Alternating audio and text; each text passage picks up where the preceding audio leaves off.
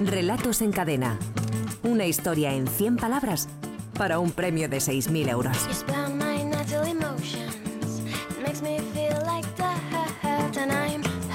Javier Sagarna, director de la Escuela de Escritores. Buenas tardes y bienvenido, amigo. Hola, buenas tardes. ¿Qué tal, Javier? ¿Cómo vas? Pues bien, todo muy bien. La semana pasada te echamos de menos, pero dejamos una frase de como deber para los oyentes para que pudieran construir sus historias. Muy sugerente, la verdad. El papá, ¿tú no tienes frío? Sí, sí. Mm, es un buen punto de inicio, ¿eh? Sí, la verdad es que sí. La verdad es que es una frase que, inmediatamente, bueno, sobre todo como todas esas frases que son un diálogo, ¿no? Empezar un relato con un diálogo es meternos ya por la vía, por la vía de urgencia dentro del texto, ¿no?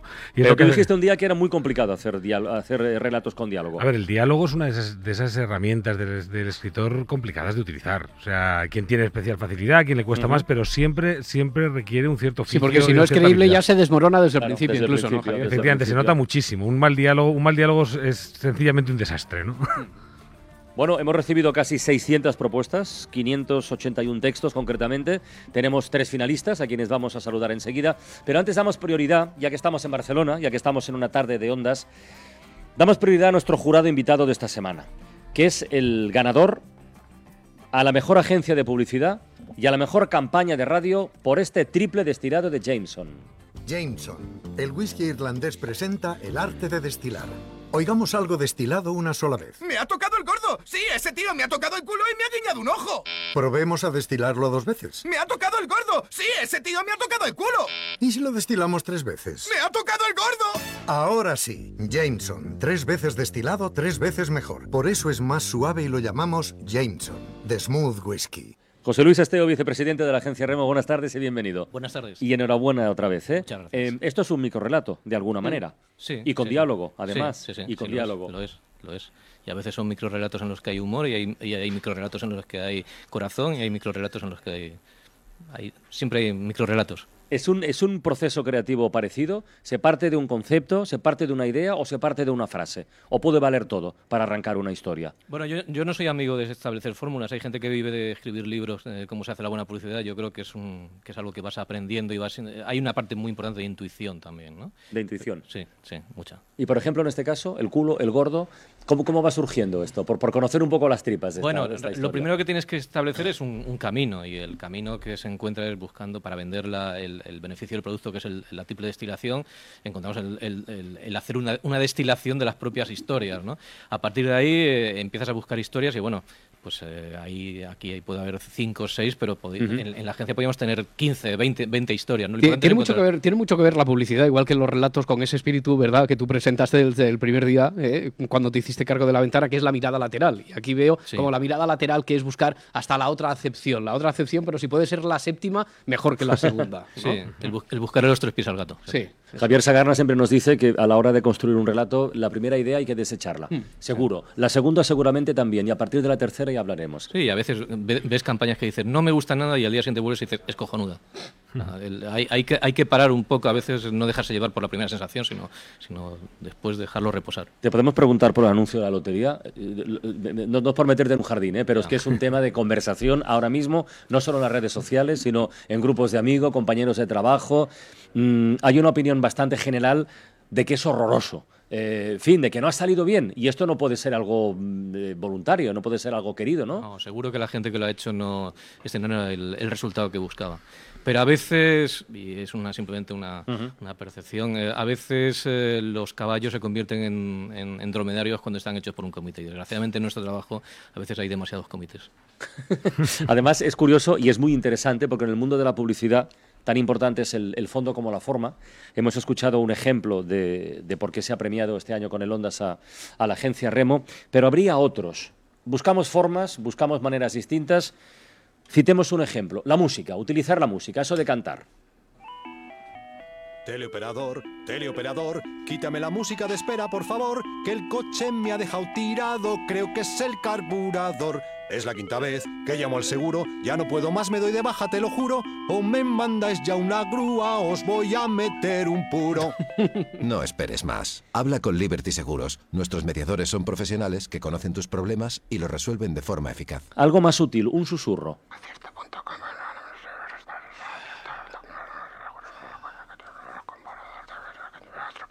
¿Grabar este anuncio con el hombre que susurraba a los caballos? ¡Error! ¿Entrar en acierto.com, el comparador con más seguros de coche del mercado? ¡Acierto! Acierto.com compara más seguros de coche que ningún otro comparador. Por eso te encuentra el mejor precio. Acierto.com. Moraleja, José Luis, eh, fronteras las justas. Sí. El campo está abierto. Sí, sí. Sentido común, pero por otro lado después hay que, hay que dejar volar. Hay que dejar volar a la, a la gente que está trabajando. Me gustaría escuchar a Javier Sagarna, director de la Escuela de Escritores, con estos tres ejemplos distintos de algo que, que es la publicidad, que es un género concreto, pero que utiliza palabras, eh, lenguaje, eh, códigos. Javier, tres ejemplos distintos. Sí, yo diría, que- yo diría que la publicidad se, se parece... Son como los se- microrelatos casi, Se, ¿eh? se, parece, ¿eh? se parece al microrelato eh, posiblemente en las formas, quizá no tanto en los fines, ¿no? se buscan cosas distintas, ¿no? Busca cosas distintas el publicitario que el escritor de microrelatos, pero sin embargo la forma de hacerla, eh, sin duda hay, sin duda hay muchas similitudes. Y yo me quedo con dos cosas que habéis ido mencionando, ¿no? Que la destilación, yo creo que para hacer un relato, para hacer un relato en general y no digamos un microrelato, Ujú. esa destilación que también, que también ilustra el primer anuncio es fundamental. Y me quedo también la mirada lateral, ¿no? que mencionaba Roberto. Me parece fundamental. Ser capaz de ver un poquito más allá, si no nos quedamos en el anuncio de la lotería, efectivamente. Y pobre anuncio de la lotería. ¿De cuándo hablaremos este año de él? Bueno, vamos a saludar a nuestros finalistas. Ya tenemos al jurado especial aquí sentado, invitado. Él va a decidir quién pasa a la siguiente fase. Saludamos en primer lugar a Joaquín Suárez, que tiene 50 años, reside desde hace 17 en Carvajal de la Legua, en la provincia de León. Trabaja como técnico auxiliar del Archivo Municipal de León. Joaquín, buenas tardes. Hola, buenas tardes. ¿Qué tal? Joaquín además ha sido finalista en alguna otra ocasión de nuestro concurso, ¿verdad? Relatos en cadena. Sí, sí, sí. He sido una vez mensual y creo que cuatro veces semanal. Bueno, pues que tengas muchísima suerte esta semana, ¿de acuerdo? Gracias. A ver si los ondas son, tienen algún efecto talismán.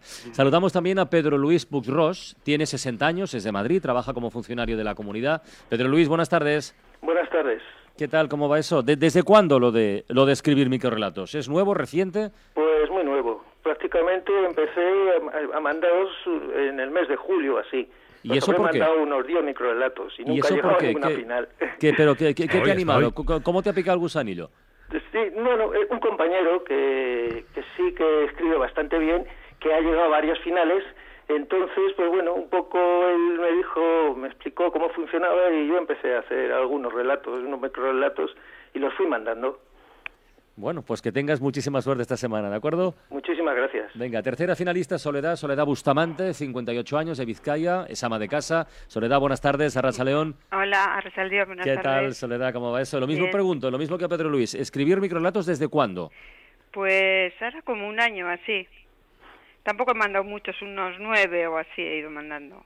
Ya. Y ahora, por ejemplo, ¿qué estamos leyendo? Que eso se lo preguntamos a muchos finalistas nuestros. Pues ahora estaba leyendo La Metamorfosis, que es un, ¿De un libro que Ostras. que- para hacer un trabajo. Ah, Y para ¿un trabajo de qué? Sí, eh, para hacer un trabajo en clase. Ah, un trabajo en clase. Sí, ¿Clase de qué? De, de, de- sí, de narrativa. Ah, muy sí, bien. de narrativa. Bueno, ¿y, y- y has avanzado mucho ya en, en el libro? ¿Acabas de empezar? O... Pues como unas 30 hojas llevo leídas, una cosa Bueno, así. Bueno, pues falta, falta un poquito. Sí. Soledad, que tengas muchísima suerte, ¿de Vale, acuerdo? gracias. Venga, vamos a leer los tres relatos y luego elegimos al finalista. El primero, el de Joaquín. De Joaquín Suárez se titula Amor Filial.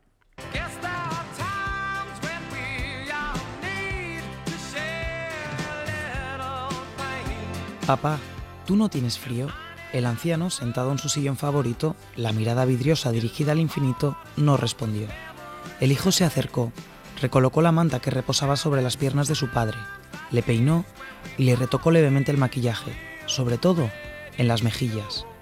Tengo que abrir la tienda, dijo mientras se encaminaba hacia la puerta del cuarto, pero en cuanto pueda, vuelvo para hacerte compañía.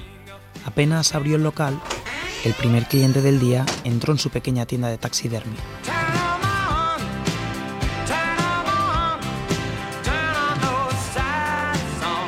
¿Qué parece, Javier? Bueno, hay una cosa que es indispensable en todos los relatos que, digamos, juegan a la sorpresa final, ¿no? Juegan a que la última frase se, se- se desvele lo que estaba pasando, que es cuando finalmente llegamos a ese punto, podamos volver atrás y, y encontremos las pistas, ¿no? Encontremos que nos lo estaban diciendo todo el rato, de alguna manera, aunque no lo veíamos, ¿no?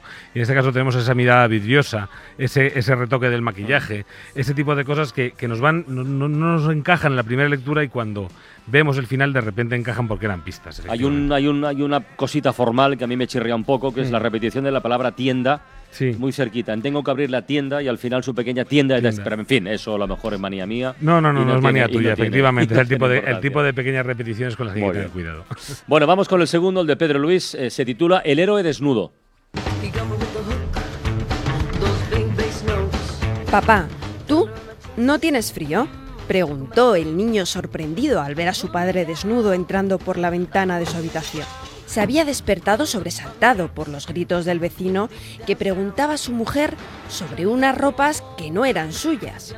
Su padre cerró la ventana, le dio un beso y salió sin hacer ruido.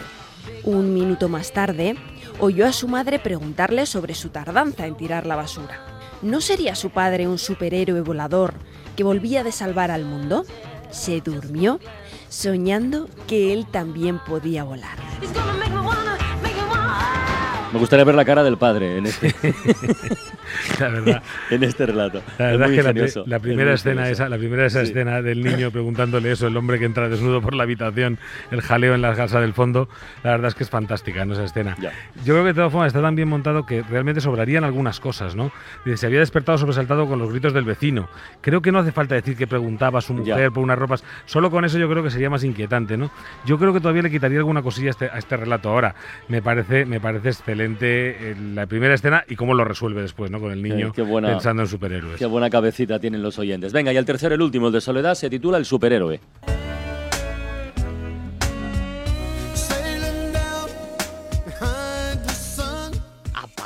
¿tú no tienes frío? Siempre contestaba que no. Mi padre era un hombre muy fuerte. Se parecía a los superhéroes de las películas. Todos los días salía a la calle y recorría la ciudad repartiendo sobres donde estaba escrito todo lo que un héroe, como él, sabía hacer. Papá, ¿tú no tienes hambre? Siempre contestaba que no. Mi padre era un hombre muy bueno y un día le crecieron alas. Papá, ¿tú sabes volar? Siempre contestaba que no, pero ese día asintió con la cabeza, subió a la azotea y saltó. Bueno, vamos a poroditos de tiempo, así que vamos ya a votar. Tristísimo. Y sí, mucho, muchísimo y con mucho sentimiento. El primero en votar, eh, la primera va a ser Soledad. ¿Con cuál de los otros dos te quedas, Soledad? A ver. Con el segundo, con el héroe desnudo. Te quedas con el de Pedro Luis. Con Pedro Luis hemos perdido momentáneamente la comunicación, así que saltamos a Joaquín. Joaquín, ¿por quién votas tú? Eh, yo voto también por el héroe desnudo. Dos votos para Pedro Luis. Nuestro jurado invitado, José Luis Esteo. Yo voto por el tercero. Por el tercero, por el de Soledad Bustamante. Eh, ¿Y tú, Javier? Pues yo voy a votar también por el de Pedro Luis, y así no, no nos hace falta que vote él tampoco, pero vamos, además, porque me ha encantado la, la imagen del, padre bien. desnudo. Pues Pedro Luis, a distancia, te damos la enhorabuena porque se ha cortado la comunicación con el móvil, pasas a la siguiente fase y Soledad y Joaquín, enhorabuena porque eran buenos los textos, de verdad, ¿eh? a seguirlo intentando. Vale, gracias. Agur. Javier, deberes para los oyentes de cara a la próxima semana, venga. Se durmió soñando que él también podía volar. Se durmió soñando que él también podía volar. A partir de esta frase y en no más de 100 palabras, tiene hasta el próximo sábado a las 6 de la tarde para enviarnos sus microrelatos a, a la página web www.escueladeescritores.com. Muy bien, Javier. José Luis Esteo, vicepresidente de la agencia Remo. Enhorabuena por el Ondas y gracias por asomarse a la ventana. Muchas gracias. Muchísima suerte, hasta siempre. Gracias.